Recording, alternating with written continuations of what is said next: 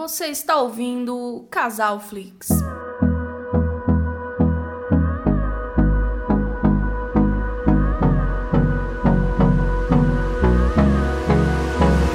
Olá pessoal, sejam todos muito bem-vindos ao nosso queridíssimo podcast Casal Flix.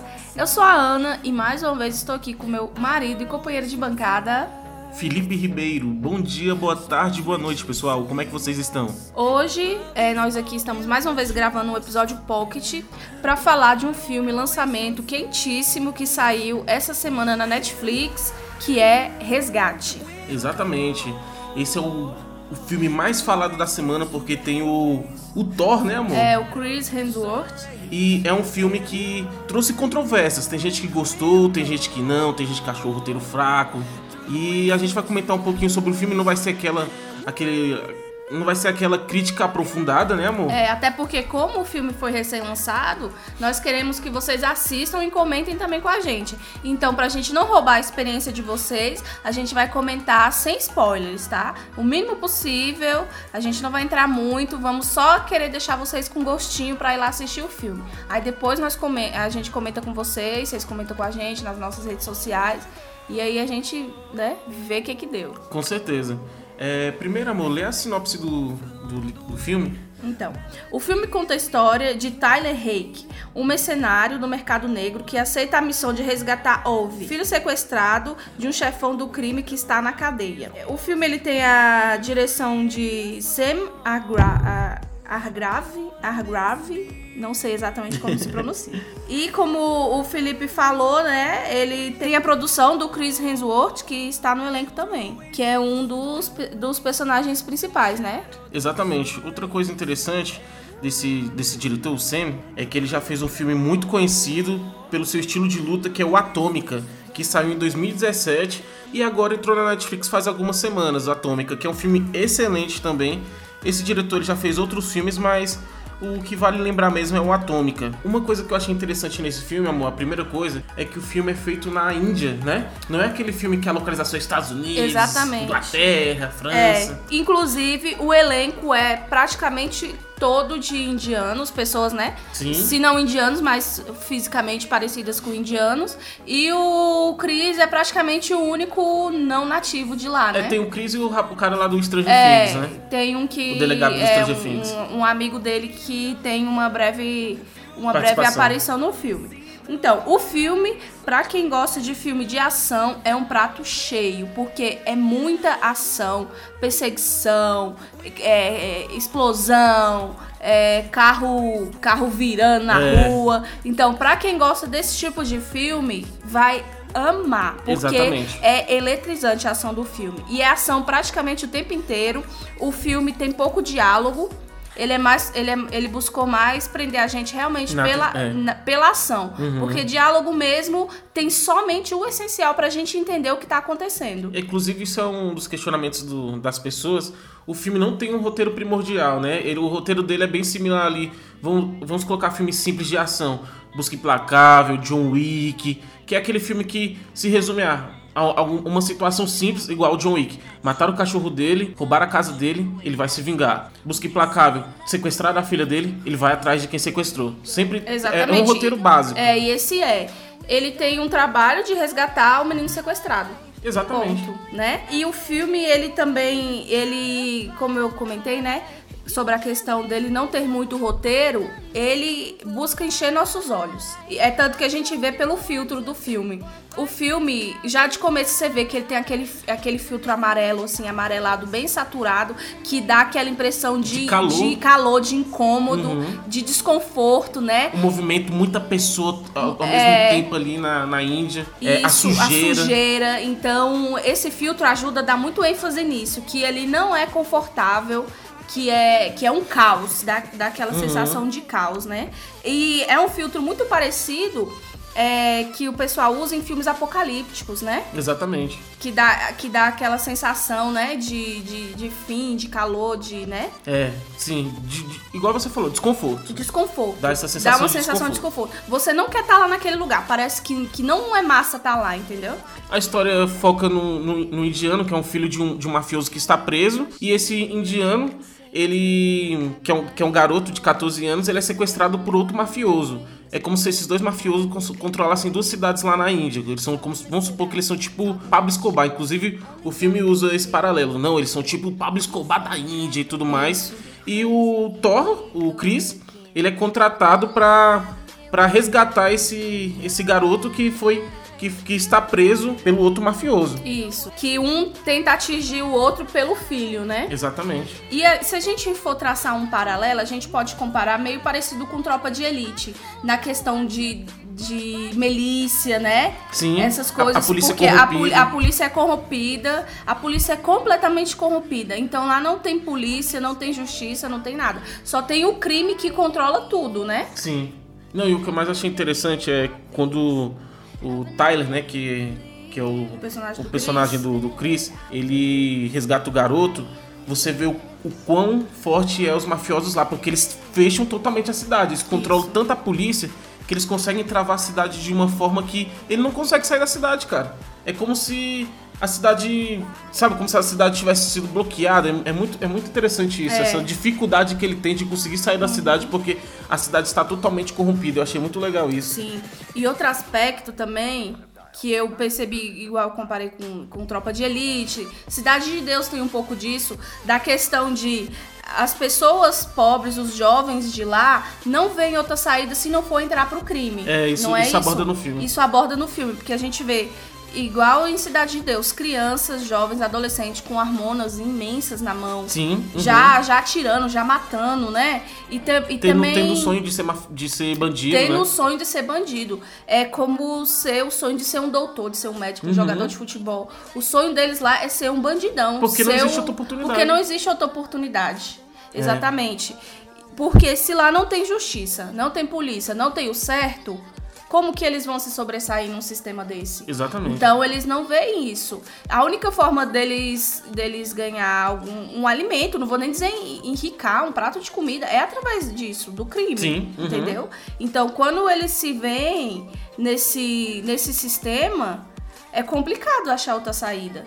E até, e até de certa forma chocante, porque tem cenas que mostram crianças, né, fofinhas ali, já, né, no, no crime, vendo e cometendo barbáries. Não, e, e mostra como, como o mafioso vê essas crianças como, como soldados, né? Tem uma cena que é em cima do, do prédio que, um, que o mafioso tá investigando, contestando as crianças e tudo mais. Tratando como se fossem adultos mesmo. Tratando como se fosse adulto e, e se você não fala a minha informação, eu te mato agora, te jogo no prédio. Mas Exatamente. bem assim, cara. Crianças assim de, sei lá, 10 anos, 11 anos. 10 anos, exatamente. E, e aí os mafiosos, os poderosos, né? Uhum. Tipo assim, aí a gente vê a covardia, né? Sim. Dele, porque ele tá sendo muito macho em cima de uma criança, né? E aí a criança perdendo a sua infância tentando se igualar a esse macho, tentando falar ali no mesmo nível dela e dele, e não tem como, porque ela não tem maturidade pra isso. Ela também às vezes, aí a gente vê o, o olhar de desespero daquelas crianças, né? Não, e outra coisa interessante é que o crime vai se autoalimentando, né? O, o mafioso grande vai, vai morrendo e vai outras pessoas entrando no lugar e o crime, o crime vai sempre continuando, porque sempre vai ter criança nova entrando e vai, vai ter gente morrendo e vai se alimentando. É muito sinistra É, essa situação. É o que acontece atualmente nas nossas favelas aqui do Brasil também, Sim. né? É, O que, que você achou da atuação do, do Chris? Porque ele mudou um pouco o foco. Porque ele é um bom, um bom comediante, cara. Eu acho ele um ator que faz umas piadas, umas piadas legais, sabe? A gente vê no Thor Ragnarok. É, no filme que ele fez também, Os Homens de Preto, que ele fez recentemente, ele tem um bom tom cômico. Ele é um bom ele ator. tem um bom tom cômico, é, de fato. Só que ele é tirou um bom isso, ator. né? Nesse, nesse filme. Sim, mas é, ao mesmo tempo, ele também tem um pouco do heroísmo, né? É, ele é tipo Do- um herói ele é tradicional. tipo um herói tradicional, que é o sé, que é sério. Ao mesmo tempo que ele é um mercenário, ele mostra ter certos valores também. Ele mostra, ele mostra que tem caráter, né? Sim. A postura dele em, em alguns momentos, quando o jogo vira ali, quando sai do esperado, a gente vê que ele mostra os valores dele, né? Não, e ele é um mercenário altamente capacitado. Ele é nível John Wick, sem mentira. Ele é, Ele é muito fodão. Ele é fodão Mas mesmo. nenhum momento no filme mostra ele matando criança. Você reparou? Tem cena que, que ele tá no B, que tem, uma, tem um problema lá com as crianças e tudo mais. e ele briga como se fosse pai, dando, dando tapa na, na cabeça, assim, ó, É. no- dando tapa na cara, ó, não faz isso não, vai pra casa. Ele, ele tem essa, essa, essa ele relação. tem uma certa moral, né? A moral dele é não matar criança. É isso que a gente vê no, no filme, que ele tem uma certa moral. É, assim. em relação a isso e em relação a, a outras coisas também, né? Sim. A gente vê que, porque aparentemente ele é um ex-combatente, né? Ele é possivelmente um Ele, ex-combatente que ele é virou possivelmente mercenário. um ex-combatente que virou mercenário, porque a gente vê que, pessoa, que os soldados, ex-combatentes, vi- quando voltam, eles não conseguem se encaixar mais na, Na sociedade, sociedade. por conta ele de transtornos matando. traumáticos e tudo mais. Ou ele se acaba nas drogas, drogas, é. Uhum. no vício, né? Na loucura. Na violência, ou eles arranjam uma forma de continuar de certa forma Na guerra. na guerra É. né? Em um outro tipo de guerra, mas eles não conseguem sair. Uma vez que você entra lá na guerra, você não sai mais de lá. É. Aquilo fica na sua cabeça, né? E aí você tem que arranjar um- alguma, alguma maneira de conviver com isso. E acredito que essa tenha sido, porque ele tem muitos traumas. Não, né? ele, ele, o filme apesar mostra dele que ele é bem feliz, né? ele é bem feliz, apesar dele ser forte, dele ter essa postura. É, fisicamente ele é muito forte, moralmente ele é muito forte, mas a gente vê que ele traz vários traumas. É, em vários momentos do filme traz flashbacks, aborda isso, que ele é infeliz e traumatizado, né? É, ele não consegue dormir direito, ele fica, ele fica meio paranoico. É, é, é- é bem interessante essa relação. Isso. Inclusive, isso tem bastante retratado no, no Justiceiro, que é a mesma situação. O Justiceiro combateu a, as- a guerra, Vietnã, sei lá o que e tal, e ele chega. Ele chega na sociedade, ele não consegue se enquadrar e vira um, um herói, um justiceiro, porque é a única forma que ele, que ele tem de descontar essa raiva que ele, que ele, que ele sente, né? Isso. E isso não é fictício, isso é verdade, né? Uhum. A gente vê em documentários e reportagens, você conhece, né? Um menino que o pai dele foi combatente. Conheço. E o pai dele Tem voltou, dificuldade. voltou completamente traumatizado, voltou outra pessoa, né? Uhum, conheço. A cabeça dele não saiu de lá, né? Não saiu. E isso aborda, então assim, ao mesmo tempo que a gente falou que o filme, ele tem um roteiro simples, né, que é que tem o objetivo e pronto, mas ao mesmo tempo a gente vê que Tem essas pinceladas, né? tem essas pinceladas o tempo inteiro, ele vai trazendo, né? Sim. Coisas pra gente refletir e que são coisas reais que acontecem, né? Exatamente. São que, que tem pessoas vivendo aquilo, né? Sim. Então é muito interessante essa abordagem. Se a gente não ficar só ficcionado na ação do filme e ver o que tá acontecendo e pensar um pouco, a gente consegue refletir bastante. Eu gostei da atuação dele em, em- é, em relação a isso tudo que a gente conversou e de retirar essa parte cômica dele, né? Ele Aham. focou só na parte mais do drama.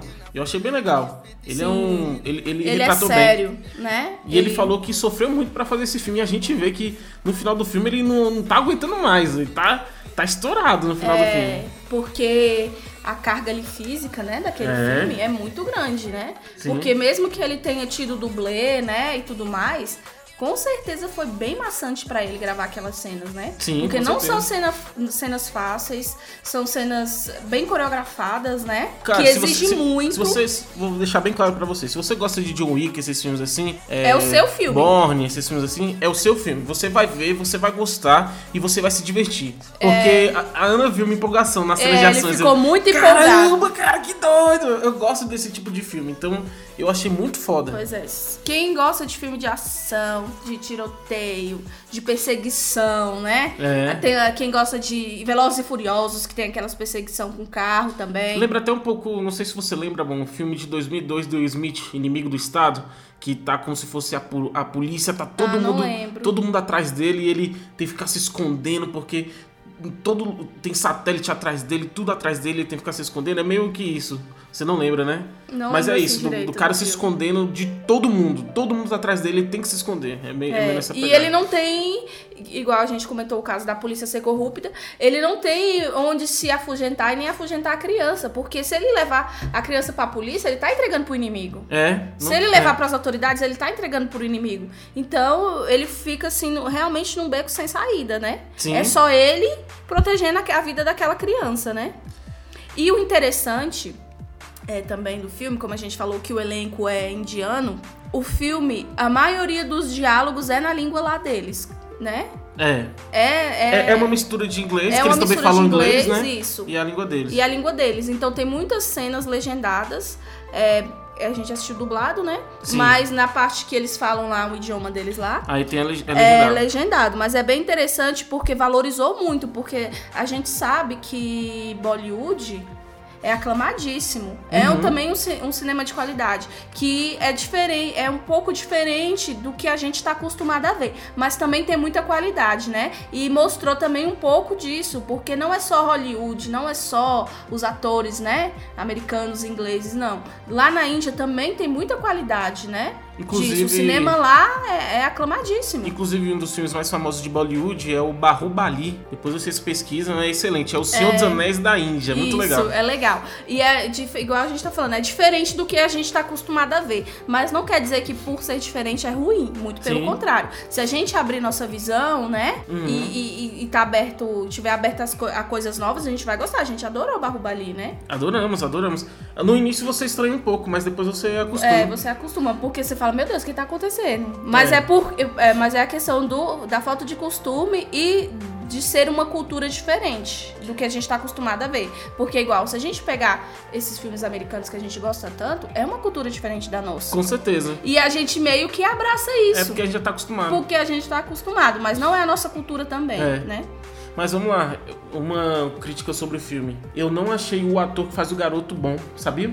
Eu achei o ator mediano e a relação dele com, com o Chris, que eles tentaram fazer como se fosse um gostar do outro, ter uma relação ali de, de companheirismo entre os dois, não achei que encaixou bem.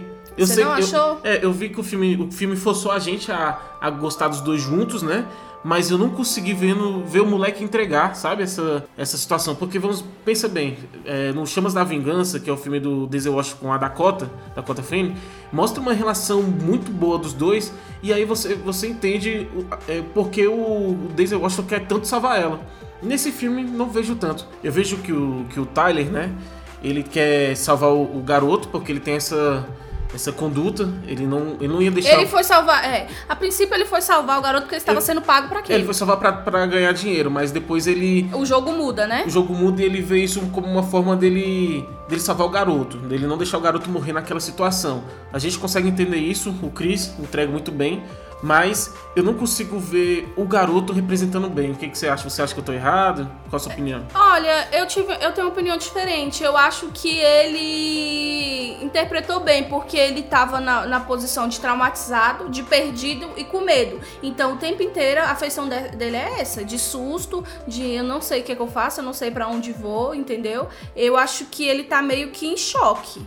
Entendi. Eu entendi. acho que ele fez bem esse papel do estou em choque, não sei o que fazer. Até porque ele é um garoto. A gente tá falando criança, mas não é tão criança assim, é um garoto de 13 anos, né? É 13, 14 anos por aí. 13 anos que ele tem. Então, eu- e, e a gente vê que ele é meio infantilizado, que ele vive ali numa bolha, que ele não pode ter amigos, ele não pode sair, ele é bem sozinho. Então, ele não tem maturidade pra nada, pra ele não, não vive nenhum tipo de de situação social. É, ele é- dá pra entender no início do filme que ele é preso em casa, né? Por Ele é essa em questão de ter essa perigo. briga entre, entre máfias, ele não é um garoto que pode ser, se socializar, então ele fica preso mais em casa, é verdade. Tem uma cena que ele sai com os amigos dele, ele chega em casa e os, um dos capangas do pai dele fala: O que, que você tá fazendo fora? Você tem que ficar em casa, é perigoso, sei lá o quê. Aí dá a entender que o garoto não pode ter essa relação, né? É. É, a gente tem que falar também, amor, do plano, plano sequência. de, eu acho que uns 10, 15 minutos. Não, é né? mais, mais, é uns Pois 25 é. minutos. Tem É um plano- meio que 1900 1917. e 17. É nessa Que pegada. é assim, é de- entre aspas um plano de sequência, né? Eles dão a, impre- a impressão pra gente que é um plano de sequência, mas não é totalmente. Tem cortes sutis, né? Sim, tem cortes Que- sutis, mas assim- Mas assim, só se você ficar prestando atenção. É. Se você não presta atenção nisso, você não percebe os cortes, né? Mas o plano sequência é É inacreditável. inacreditável e é um plano de sequência de uma ação eletrizante, né? É muita ação, é muita coisa acontecendo e isso vai, assim, acho que uns 15 minutos ou mais, né? É, conhece, começa numa perseguição de carro e a câmera. Cara, é muito, é muito legal isso. Eu fico muito, muito empolgado. A câmera entra no carro, aí mostra o carro desviando dos carros, batendo, batendo, atirando. Aí a câmera sai do carro, vai pro carro de trás, isso tudo em movimento. Aí volta pro carro da frente, aí o carro da frente capota, aí o cara sai do carro. É muito, muito é. muito interessante. E eles, aí a câmera sai junto e eles correm. E eles e eles correm, eles voltam, entram numa casa. E eles entram, e eles sobem. Aí depois entra no carro de novo, aí é, foge de novo e a câmera e tudo atira, seguindo. E é carro capotando e a câmera seguindo. É, se, se alguém já viu A Atômica... direção desse filme é muito boa. É, se alguém já viu Atômica, tem no Atômica também uma cena assim que é numa mansão. É na mesma pegada. Quem viu também o Game of Thrones, que tem a cena na muralha, é, na mesma pegada também. É uma cena grande sem corte. Muito foda, cara. Mas a gente não pode entrar muito né, em detalhes, né, amor? É. Mas em relação ao final, eu não vou falar o que, que acontece no final, mas dá a entender que pode ter uma continuação. Você acha que vai acontecer uma continuação ou não? Olha, eu espero que não tenha, porque eu não consigo visualizar uma continuação na mesma qualidade. Mas o final é muito intrigante. Cabe várias interpretações. O final é o peão do, do A Origem rodando sem parar, entendeu? É. Você não entende o que, que tá Você acontecendo. não entende o que tá acontecendo. Cabe várias interpretações, né? Mas eu acho que o objetivo foi deixar a gente com gostinho de vai ter mais. Uhum. Mas eu espero que não tenha. É, você deu uma ideia legal, sabe o quê? Ser um filme de A Origem, talvez, mostrando... Talvez seja. mostrando- Se for pra ter um outro filme, ser um filme, né? Uhum, de origem. Ele, ele, ou, ou ele na guerra, é. fazendo outra missão, né? Isso. Mas eu acho que se for uma continuação a partir de onde parou, eu acho que não vai ficar legal. É, pode ser ou ele fazendo outra missão, nada a ver com o indiano, sei lá. É, virar um, sei lá, um Borne da vida. É, não dá, não dá pra, não dá pra não saber. dá pra saber. Bom, a nota do filme no IMDB, até a última vez que a gente tinha visto, mas como saiu recentemente, pode ter mudado, é, tava 7 a É, nota. Hoje, hoje, no dia 26 de abril, a nota está 7. Pode ser que quando você ouça isso ou assista o variado. filme, a nota pode ter variado. A nota tá boa, né? É, tá uma nota boa. Eu, Eu acho, é, eu também achei que a nota tá legal. E diante de tudo que a gente falou, qual a sua nota pessoal que você daria? Eu dou a nota pro filme 7. É igual eu falei pra você, se você tá procurando um filme com um roteiro super elaborado e oh meu Deus, e sei lá o que, não é esse filme, esse filme não é pra você. Mas se você está esperando, esperando um filme com uma, com uma boa corrida, boa corrida de, de perseguição, boas lutas, é, boas coreografias, boa ação, esse é o filme certo pra você. Então, é, eu dou pra esse filme nota 7, a mesma nota do MDB, eu concordo perfeitamente com essa nota. É um filme que passa de ano e passa de ano bem. Se você pegar um filme de ação, ele é um filme excelente de ação. E você, qual a nota que você dá? Então, diante do, do que a gente falou, não só pela ação, né, que o filme traz, que o filme enche muitos olhos, mas pelo que eu consegui ver além, né, do que ele jogou na gente, é, pelo que eu consegui interpretar do, de ver o que tá acontecendo por trás, né, de conseguir refletir um pouco sobre as situações vividas ali, eu daria 7,5 pelo conjunto. Pô, bacana, uma nota muito boa. É... Pois é, você, você deu uma nota, uma nota boa, mas assim, se eu for colocar esse filme junto com Busca Implacável, Chamas da Vingança, esse tipo de filme, eu acho que até na, na ação ele é melhor.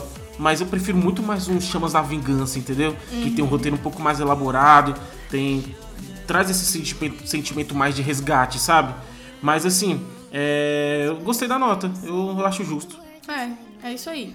Então é isso aí, pessoal. Encerramos aqui mais um episódio Pocket, né? Que foi quase um, um grande, né? Que ficou um pouquinho comprido, a gente se empolgou, mas é isso aí. Espero que vocês gostem do episódio, espero que assistam o filme e comentem com a gente. Quem quiser entrar em contato com a gente, pode estar entrando em contato lá no nosso Instagram, Isso. que é o arroba Casalflix Podcast. Exatamente. Ou no nosso e-mail, que é o casalflixpodcast, arroba Gmail. gmail.com. Inclusive, essa semana nós recebemos um, um recadinho, né? De um ouvinte da gente que mandou pra gente no Instagram de muito longe. Eu fiquei Da Itália. surpreendida. Da Itália. Nós temos ouvintes na Itália. então, se você estiver ouvindo esse Não, episódio. e a gente tem também na França, né? Na França, também. é. Mas esse da Itália foi o que entrou em contato com a gente. Eu não, não me recordo o nome dele agora, mas um beijão pra você, viu? Obrigado por, por ouvir a gente, por acompanhar nosso programa. Ele, ele agradeceu porque nessa época de quarentena, né? Ele falou que tá engolindo muito podcast. Ele gostou muito que o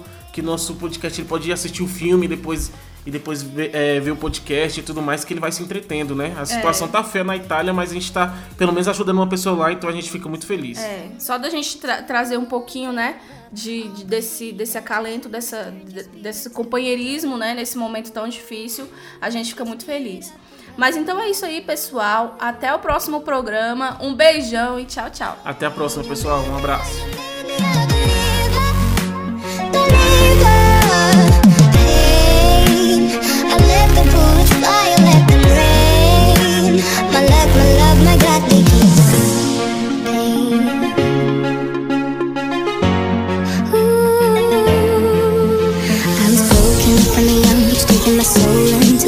is right in the cold